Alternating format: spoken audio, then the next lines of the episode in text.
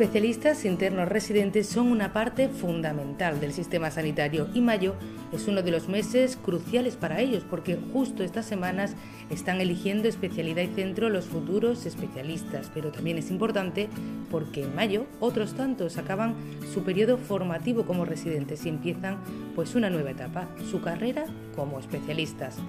Son muchos años, muchas experiencias que hoy en un podcast de salud repasaremos con dos de ellos, con Rosario Carmona, que se ha pasado estos últimos cuatro años en UCI, y con Pedro Jesús Gómez, dermatólogo. Bienvenidos. El hospital cuenta con más de 140 tutores responsables de guiar, supervisar y evaluar el proceso de aprendizaje de los residentes durante su paso por alguna de las 42 unidades docentes que representan pues, la práctica totalidad de la cartera de servicios del hospital. Estas semanas están precisamente eligiendo especialidad y centro los futuros especialistas Rosario Carmona y Pedro Jesús Gómez. Buenos días. Buenos días. ¿Recordáis cómo vivisteis ese momento hace cuatro años? ¿Tenéis claro qué especialidad o, al qué, o a qué centro os gustaría acudir para formaros? Bueno, eh, yo por mi parte la verdad es que lo tenía bastante claro. Eh, había vivido en bastantes sitios en España y en el extranjero y quería volver al hospital en el que me formé y además quería hacer la especialidad. Lo tenía bastante claro de medicina intensiva. Pues yo estudié aquí en la Universidad de Córdoba y conocía eh, el servicio de dermatología de nuestro hospital y la especialidad me gustaba y sí me decidí a hacer la residencia. Eliges en mayo o junio más o menos y empiezas pues casi inmediatamente a desarrollar tu etapa formativa en el centro que has elegido. ¿Cómo fue el primer día, os acordáis? Bueno, es verdad que con mucha ilusión porque lleva mucho tiempo que solo estaba estudiando en casa el examen MIR y yo empecé medicina interna que estuve en la sexta planta que era muy interesante y con mucha ganas. Y bien, en mi caso también, mucha ilusión y también mucho miedo, la verdad, para que no vamos a engañar. Mucho miedo porque, bueno, la UCI parece de antemano ¿no? un sitio como muy... Eh, muchas máquinas, es un sitio como parece un poco frío, ¿no? Y, pero la verdad es que el primer día la acogida de mis compañeros, el enfrentarte a, ese tipo de pacientes es como un reto que, acepta, la verdad que con mucha ilusión también. ¿Tenéis alguna imagen o algún recuerdo especial? Eh, bueno, pues sí, yo me acuerdo de uno de mis adjuntos, de más querido además por el hospital, el doctor Chirosa, que, que me decía, pero bueno, ¿Tú estás segura de lo que ha hecho? Pues entonces, si estás segura, muy bien, bienvenida. Y la verdad es que me pareció muy, como diciendo, sabes dónde te metes, pero si te gusta y realmente lo, lo sabes, pues bienvenida eres. Y la verdad es que eso siempre lo recordaré. Yo recuerdo que hacíamos cola a todos los residentes para firmar el contrato y muchos los, conocimos en, en, la cola, de, de todo el tema de papel y demás, que al final el primer día fue un lío en ese sentido. Rosario, ¿te imaginabas que la UCI era así? ¿Qué es lo que más te ha gustado de estos cuatro años de la UCI?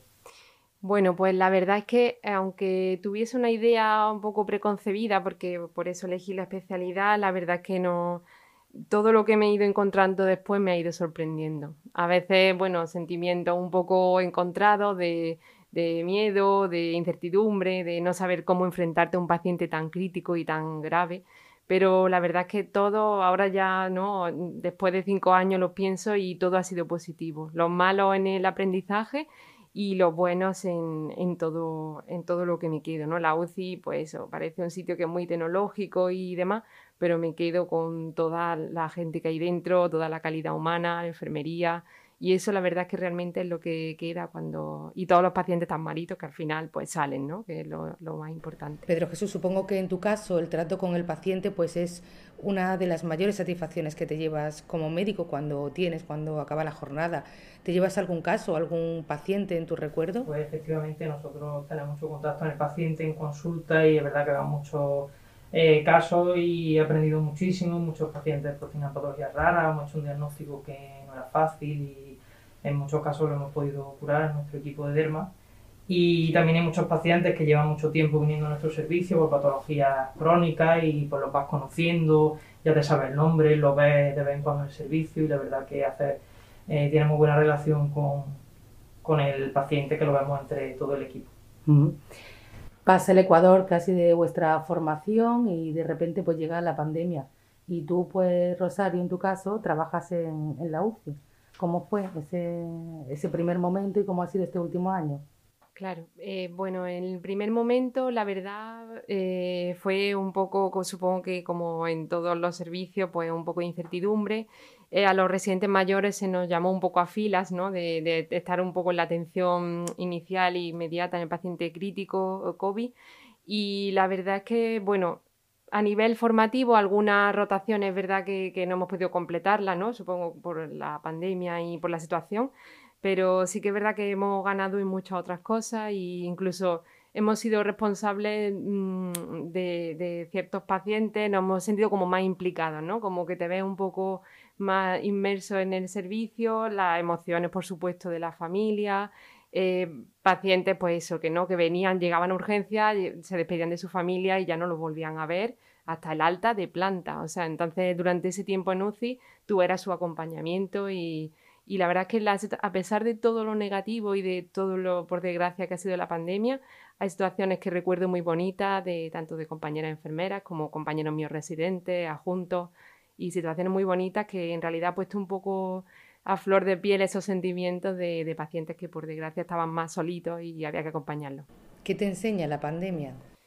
Bueno, pues te prepara un poco, en realidad creo que la pandemia casi que es un plan formativo de la especialidad de medicina intensiva, porque en realidad te prepara un poco para gestionar, mm, para dar tranquilidad al resto del equipo, para gestionar un poco el caos inicial que, se vivió en, todo el mundo. Eh, también te enfrenta a situaciones difíciles y situaciones de, para informar a familia, informar a pacientes que realmente ya ven en las noticias que, bueno, que eso, que, es una intubación, que es un respirador, ya vienen un poco, ya saben y tienen el miedo y tú hablas con ellos y ves el miedo en su ojo, la verdad. Pero, pero también te prepara para enfrentarte a todo eso y para, para sacar lo positivo de que, bueno, gracias a Dios, pues muchos de ellos nos, nos seguimos encontrando, vienen a saludarnos a la UCI, a darnos las gracias y bueno, te pone casi, ¿no? Como la vida en sí, casi para lo mejor y, y para lo peor. En tu caso, Pedro Jesús, la experiencia de la pandemia pues, se ha centrado sobre todo en la telemedicina, supongo. Además, en tu especialidad en dermatología ya venías con una gran experiencia en telemedicina, con la teledermatología.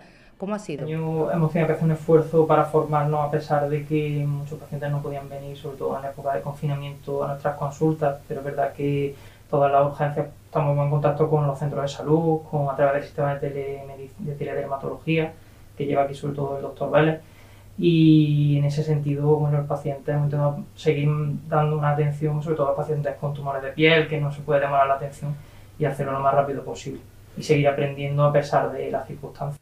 ¿Qué positivo ha aportado la telemedicina? Bueno, es verdad que con las nuevas tecnologías pues, viene muy bien para agilizar, para que los pacientes que tienen patología grave, como por ejemplo el melanoma, que es bastante agresivo, lleguen rápido y se han optimizado también que por el sistema Mercurio, que los pacientes pueden mandar a veces fotos eh, para contactar con los centros de salud o con dermatología, que eso se implantó durante la, pandemia y lo hemos estado usando. También se han visto lesiones en pacientes COVID y demás, de piel, que también son por el tema del aislamiento, solo se podían ver a través de este tipo de sistemas.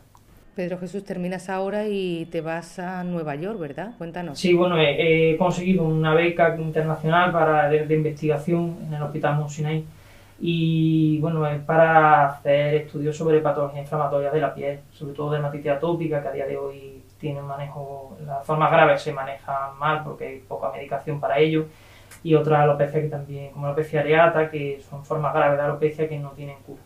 Entonces se trata, digamos, de investigar desde lo más básico para conseguir tratamiento en el futuro para estos pacientes. Y esto está en conexión con el grupo del INIVIC nuestro de investigación del doctor Ruano, que tiene contacto con, con el servicio de Monsinay, en un proyecto conjunto.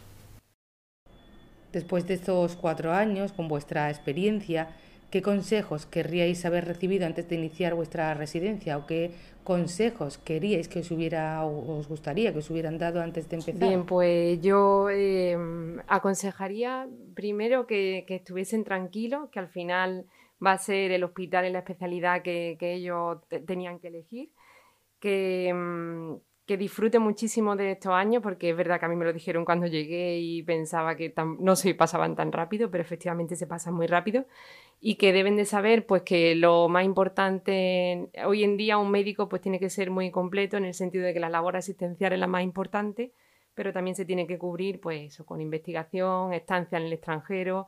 Eh, yo, vamos, mm, fomentaría mucho lo que estancia en el extranjero, intercambio con otros hospitales, de experiencia, enriquecer a tu propio servicio y, a tu hospital. Y sobre todo eso, que estén tranquilos, que disfruten, que al final lo que elijan va a ser lo que tenían que haber elegido y, que va a ir todo bien. Estoy de acuerdo con Rosario, creo que la medicina es muy bonita, que tiene muchos ámbitos que hay que aprovecharlos todos que hagan la especialidad que hagan, van a estar a gusto, van a disfrutar, van a aprender y que durante la carrera pues vayan acumulando conocimientos, que vayan formándose bien para que cuando llegue al servicio o a la especialidad que llegue, pues tenga una buena formación que te permita dar un buen servicio a los pacientes, investigar, publicar y todo este tipo de, de cosas que van junto con la, el tema asistencial. Pues muchísimas gracias por vuestro tiempo y mucha, mucha, mucha suerte en vuestro futuro laboral. Cada año el Hospital Reina Sofía despide en un emotivo acto a un centenar de residentes. Con ellos viajará el resto de sus vidas parte de este centro y aquí en Córdoba pues se queda también su huella. Nos vamos ya y como siempre les invitamos a volver a escuchar nuestro programa la semana que viene. Esto es un podcast de salud, ya saben, el espacio sonoro del Hospital Reina Sofía.